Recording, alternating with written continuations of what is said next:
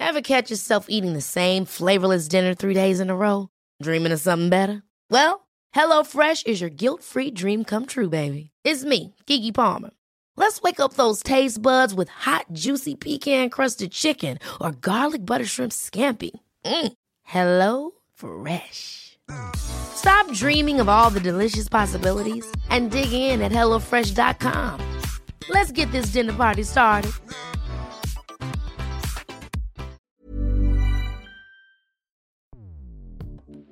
Escuchas. Escuchas.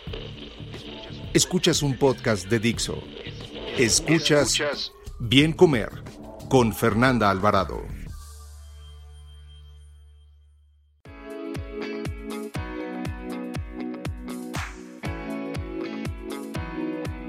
Hola, ¿qué tal? Les saluda Fernanda Alvarado en el podcast número 94 del Bien Comer. El tema del día de hoy es sobre alimentos fermentados y probióticos. Y para hablar de ello, ¿quién mejor que mi queridísima Sofía Martínez? Sofía es nutrióloga del Instituto Nacional de Nutrición. Bienvenida, Sofía. Muchas gracias. Buenas tardes, hola. ¿Cómo están? Un dato, un dato. No todos los alimentos fermentados contienen probióticos. Y no todos los probióticos necesariamente se concentran en alimentos fermentados como que últimamente se han puesto muy de moda todos los alimentos fermentados y la verdad es que hay modas que se agradecen. Ojo, ahorita si quieren hablamos más sobre, sobre lo que hay que tener cuidado en la gente que se pone a fermentar cosas en casa, que también hay, hay que poner este, atención. Pero bueno, a mí me da mucho gusto y yo me incluyo entre esas este, que están poniendo la moda de fermentar desde mis famosísimos búlgaros ahora y ando ahí con masa madre y, y que si el tepache y bueno, ando inventando cosas. Pero qué padre porque digo, esta es una técnica, aunque está de moda, no es algo nuevo, o sea, la fermentación es súper antigua, es una técnica de conservación y hoy, bueno, pues todavía la podemos ver en muchísimos productos como por ejemplo los yogures, el queso, ¿no? El, incluso el vino, la cerveza, en fin, o sea, hay muchos productos fermentados que a veces desconocemos que son, que son fermentos de toda la vida y también porque pues, también existen estas pastillitas que de repente vemos como probióticos. Entonces ahí tenemos como un, una confusión enorme, Sofi, entre los alimentos fermentados de entrada que son contra, o no contra, sino con todos estos suplementos que vemos en las farmacias, los anuncios y demás de probióticos. O sea, ¿es lo mismo? ¿Es la misma gata revolcada o qué hay de esto? Claro, fíjate que es súper interesante todo esto que acabas de decir, Fer, voy a retomar algunos, algunos detallitos. Sí, o sea, los alimentos fermentados, vamos a decirlo, son a partir justamente de un alimento donde se, de manera natural, se encuentran algunos microbios, llamémoslo de manera muy sencilla, y estos microbios que pueden ser bacterias o pueden ser hongos normalmente, hacen eh, el fermento. Pero en, no es lo mismo tener el producto fermentado, que es digamos como el producto metabólico de esa fermentación de esos hongos y de esas bacterias junto con el azúcar o junto con la grasita o la proteína que se está degradando, que, que normalmente son azúcares lo que se degradan, lo que se hace fermento, pero no es lo mismo a, tener el microbio como tal. O sea, algunos alimentos pueden tener probióticos, hay otros a los que se les adicionan los probióticos. Por ahí hay una, este, una iniciativa de una empresa que hace yogurts y les ponen probióticos, que es muy buena. Y otra cosa es tener el, el microorganismo aislado, que es lo que ustedes ven en las farmacias como el suplemento o las pastillitas o las cápsulas o los sobres. Hay diferentes presentaciones. Entonces estamos hablando, vamos a decirlo, de lo mismo, casi casi, como dijiste, es la misma gata más que revolcada. Pero tenemos otra consideración muy importante. En los alimentos tenemos dosis no controladas, llamémoslo así. O sea, tenemos bien te puede quedar muy fermentado o bien te puede quedar poco fermentado y eso va a implicar el número de bacterias y de hongos que todavía están allí. Entonces, esa es una desventaja, vamos a decirlo hasta cierto punto que tenemos en los alimentos. Los empleamos de manera diferente. En algunas ocasiones utilizamos alimentos fermentados, en algunas ocasiones utilizamos suplementos, en algunas otras ocasiones utilizamos combinados. Entonces, no es, no es como tampoco alguna rivalidad entre ellos, sino puede ser que incluso algunos de ellos mejoren la función de otros, ¿no? O sea, para, bajando todo esto un poquito para que entienda la gente, es eh, un alimento fermentado, es aquel que tiene eh, microorganismos, bacterias, levaduras, hongos, que se van a comer generalmente los hidratos de carbono, los azúcares, los almidones, y van a tener como producto final algo más acidito, ¿no? Que es normal porque es, es la consecuencia de, y esto no necesariamente eh, lo que estás diciendo es que contenga cepas, que contenga microorganismos que van a ejercer un beneficio a la salud, ¿no? Que técnicamente eso es la definición de un probiótico, ¿no? Microorganismos vivos que llegan intactos y que van a tener consecuencias positivas a la salud. Entonces, esto no ocurre siempre y por tanto tú dices que sí hay que, quizás se pudieran combinar, ¿no? Sí, y fíjate, Fer, que me gustaría hacer puntualización, eh, aprovechando el, tiempo que tenemos, de que podemos encontrar fermentados lácteos y podemos encontrar fermentados vegetales. Entonces, este, bueno, pues ahorita les digo cuáles son los lácteos, que ya se ha de estar imaginando la mitad de, la gente que está escuchándonos. Y, también se van a sorprender de algunos eh, fermentados vegetales, pero bueno, interesante también y sobre todo, eh, bueno, supongo más adelante vamos a ir viendo la aplicabilidad clínica. Ya, en cuanto a los que se han notado con más evidencia sobre beneficios a la salud, de hecho estaba leyendo que el rey de reyes sobre en la cantidad de, estudios pues es el kefir, ¿no? Que los alimentos fermentados que se han probado eh, en al menos, por ejemplo, un ensayo clínico autorizado por todos los efectos este, positivos en cuestión gastrointestinal, pues sí está el, el kefir, el yogurt, por ejemplo, o sea, los lácteos, pero que por ejemplo no hay tanta evidencia en otro tipo de como la kombucha, que está tan de moda, ¿no? El mismo misi, este, el miso, perdón, el kimichi, tempe, todos estos productos, como que ahí no hay tanta evidencia sobre que tengan estos beneficios gastrointestinales. Pero aquí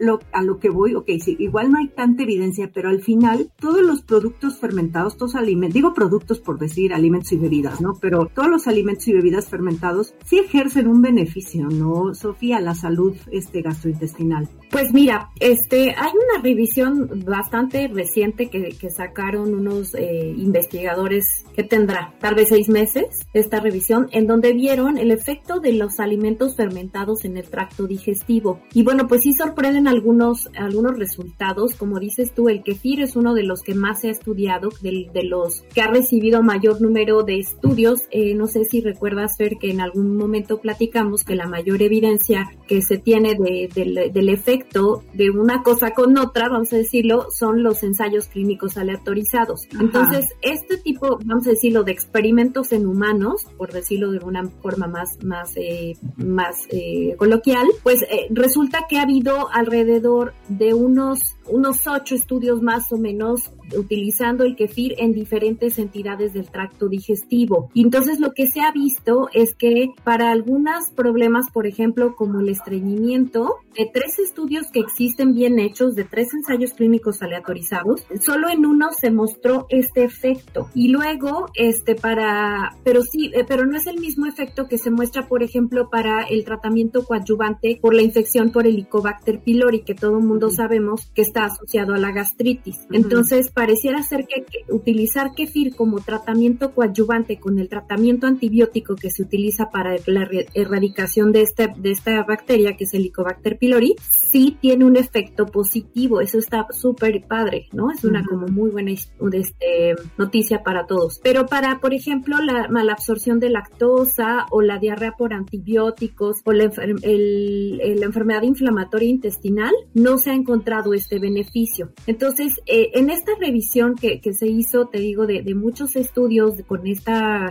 con esta salvedad que son ensayos clínicos aleatorizados, pues se ha visto eh, que pocos, pocos de estos alimentos fermentados tienen un efecto tal cual, pero si lo sumamos de todos los estudios son bien poquitos que existen. Entonces esto eh, tenemos que tener cuidado, o sea, no, no es tan así como que me lo como y no me pasa nada. Tal vez no es que te pase algo, pero tampoco vas a encontrar un efecto como el que habías pensado que ibas a tener. Entonces, ese sería el, nada más como el warning, ¿no? Como el, ojo. Si tú estás pensando que eso te va a servir para que no te dé tal cosa o para que se te desinflame el estómago o para que no te dé diarrea o para qué, pues estamos un poquito equivocados todavía. No sabemos exactamente y porque así los venden, ¿no? Y digo, y también hay, eh, pues sí, hay mucho, por ejemplo, donde sí hay muchos estudios es en, en esta parte de la microbiota y su función, pero al final yo creo que todavía faltan conclusiones para poder afirmar, ¿no? Porque en realidad para, como que para lo que sí eh, se han probado muchos de estos, sobre todo en, en, en, las cepas que tienen los lácteos, como el kefir, el yogur, pues es más en la cuestión que acabas de decir, ¿no? Gastrointestinal. Eh, y también pues que son alimentos finalmente más digeribles, ¿no? Y también pues,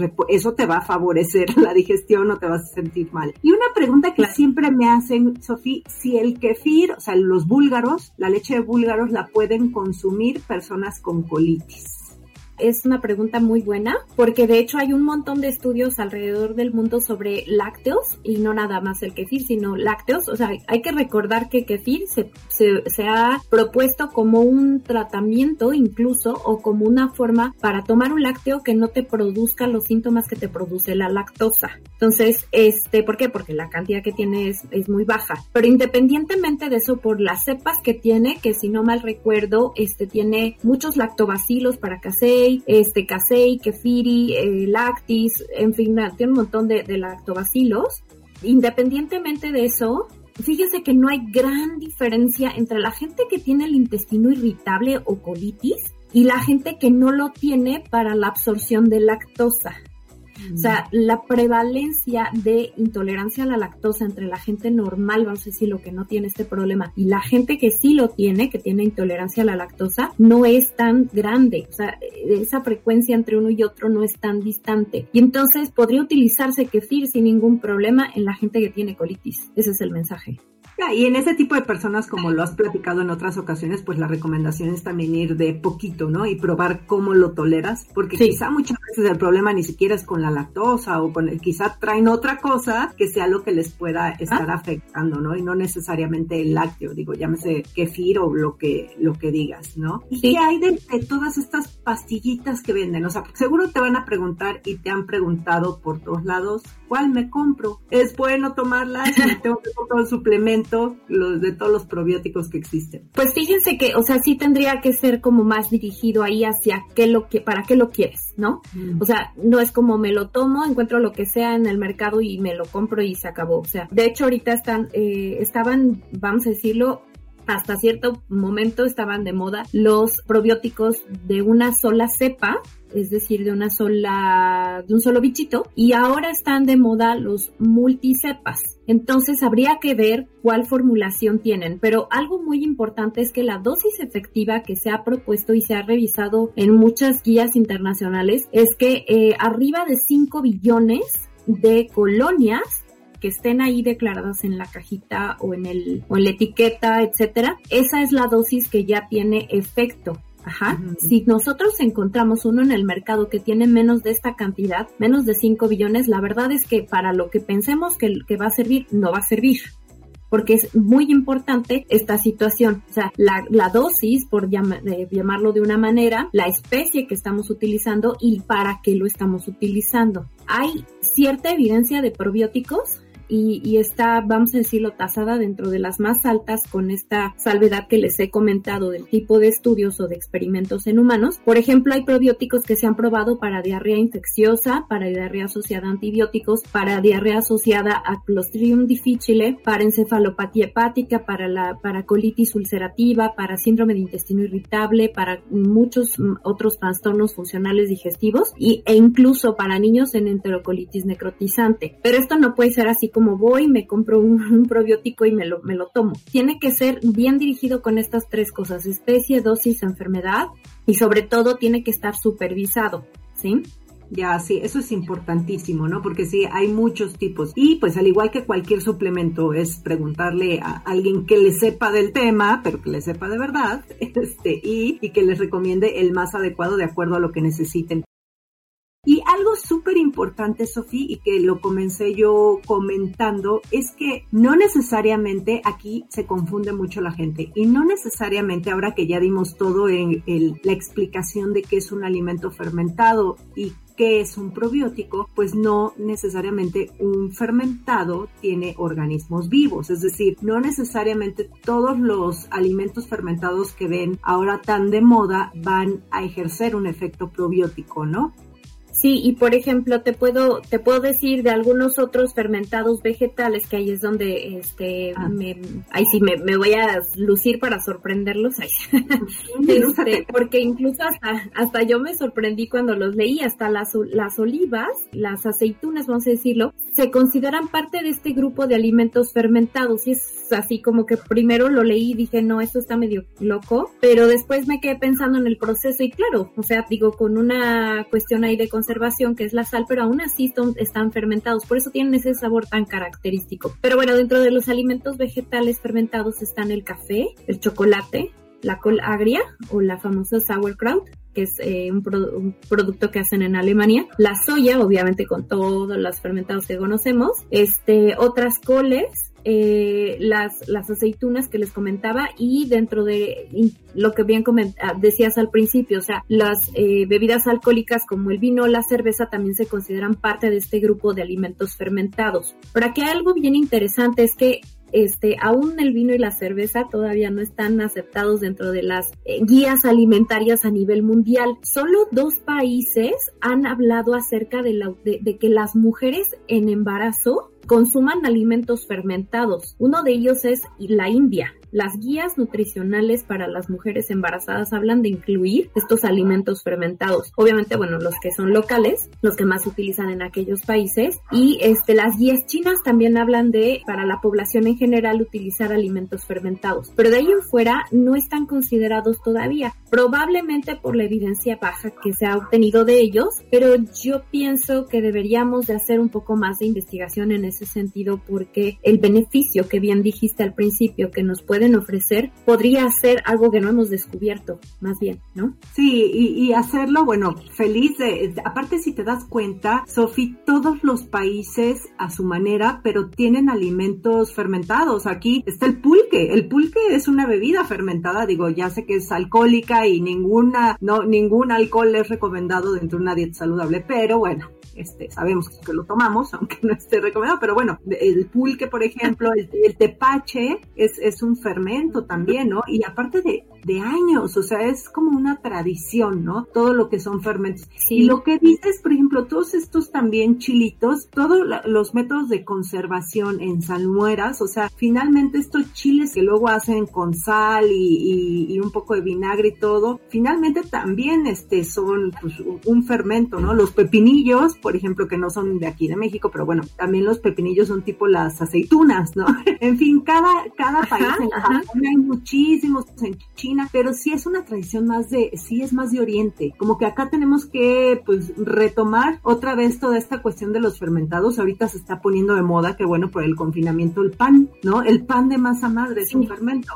Pero aquí yo tengo mis dudas si sigan vivos, o sea, por ejemplo, todos estos probióticos que en efecto están vivos en la masa madre, pero al momento de la cocción del pan, el calor, pues seguramente se mueren, ¿no? Pero no deja de ser un alimento fermentado con eh, beneficios a la salud gastrointestinal, ¿no? Exactamente, eso es parte de lo, de lo que comentábamos al principio, ¿no, Fer? Que, o sea, yo puedo hacer, tener el pan que, que desde, que ya estuvo eh, fermentado por, por hongos, este, y puede ser, eh, yo ya obtengo ese producto que ya está fermentado y entonces lo proceso, lo paso por calor o lo paso por algún otro tipo de, de cocción y entonces ya no tengo el, el bichito como tal que produjo el, la fermentación, pero sí tengo el producto que ya está fermentado. Y entonces, este, pero aún así, fíjate, es algo súper padre. A mí me encanta esa, ese, ese procesamiento, vamos a decirlo, como más artesanal, como más natural. Y me quedaría bastante con muchos de esos alimentos. Es que justo, o sea, no se, no se transforma a perder propiedades nutricionales. Incluso puede ser que tenga más.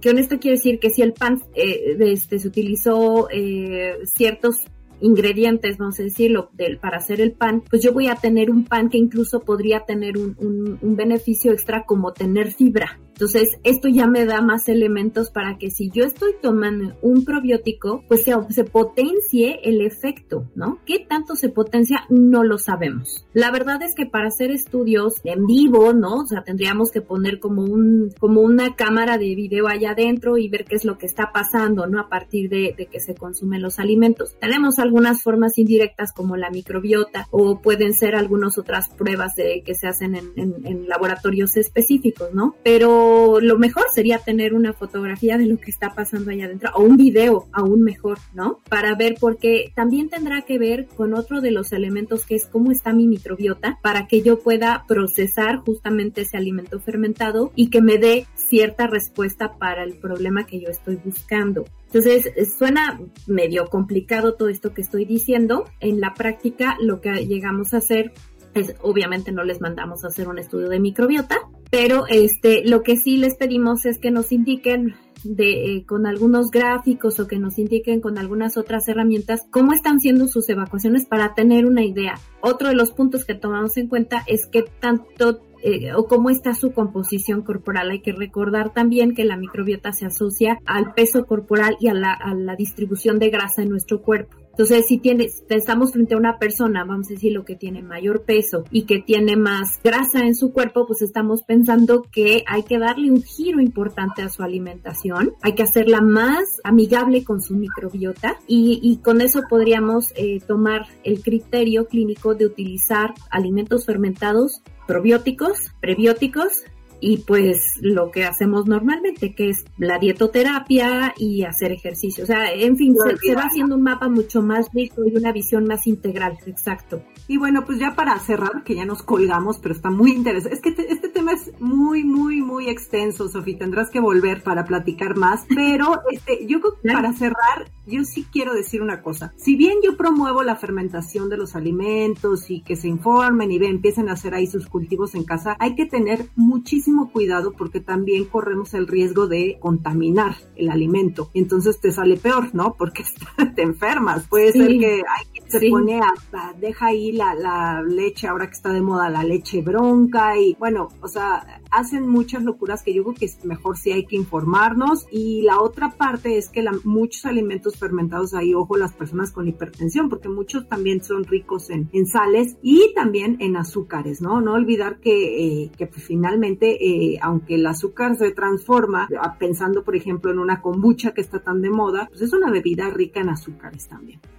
Sí, claro. Y, fíjate, Fer, a, propósito de la kombucha, nada más hacer ahí un paréntesis que justo lo que acabas de decir. Pues yo les quiero comentar así de manera muy breve, es que no hay estudios en salud intestinal, no hay estudios en el tracto digestivo de kombucha. Este, y entonces, o sea, digo, alguien puede adorar la kombucha, que sabemos que es la fermentación del té con, con hongos y bacterias, y que produce gas carbónico, glucosa, este, polifenoles, incluso este, alcohol etílico, etcétera. Pero, pues, pues, nada más eh, tomen en consideración pues que está, va a estar sabroso para quien le guste el fermento del té, pero acompañado a veces con, con algún saborizante natural, pero no tenemos todavía resultados al respecto. Entonces hay que tener nada más esta precaución que siempre tenemos y que con el que solemos este, cerrar seguramente muchos de, la, de las personas que hacemos investigación en este sentido, ¿no? O sea, tómalo con sus bemoles, ¿no? O sea, tómatelo, pero con sus bemoles, ¿no? Escuchas Bien Comer con Fernanda Alvarado. Sofi, pues muchísimas gracias por haberme acompañado en esta emisión. ¿Dónde te pueden encontrar?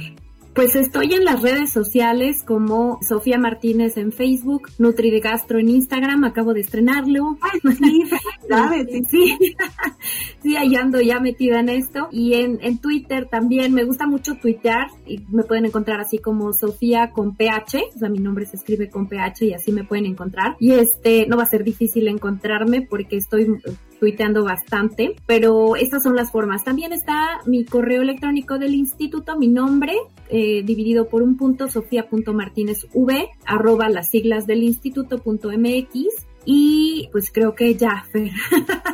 Pues, si, no, si, no, me preguntan y yo, la, yo los contacto con Sofía. Y pues ya saben que yo estoy en Instagram y en YouTube como Bien Comer. Adiós. Muchas gracias.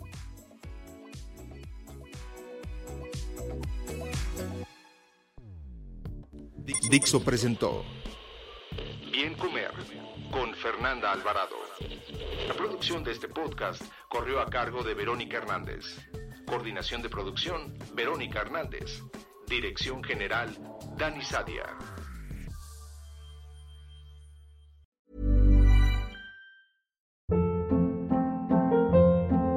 Hold up. What was that? Boring. No flavor. That was as bad as those leftovers you ate all week. Kiki Palmer here, and it's time to say hello to something fresh and guilt-free. Hello Fresh. Jazz up dinner with pecan-crusted chicken or garlic butter shrimp scampi. Now that's music to my mouth. Hello Fresh. Let's get this dinner party started. Discover all the delicious possibilities at hellofresh.com.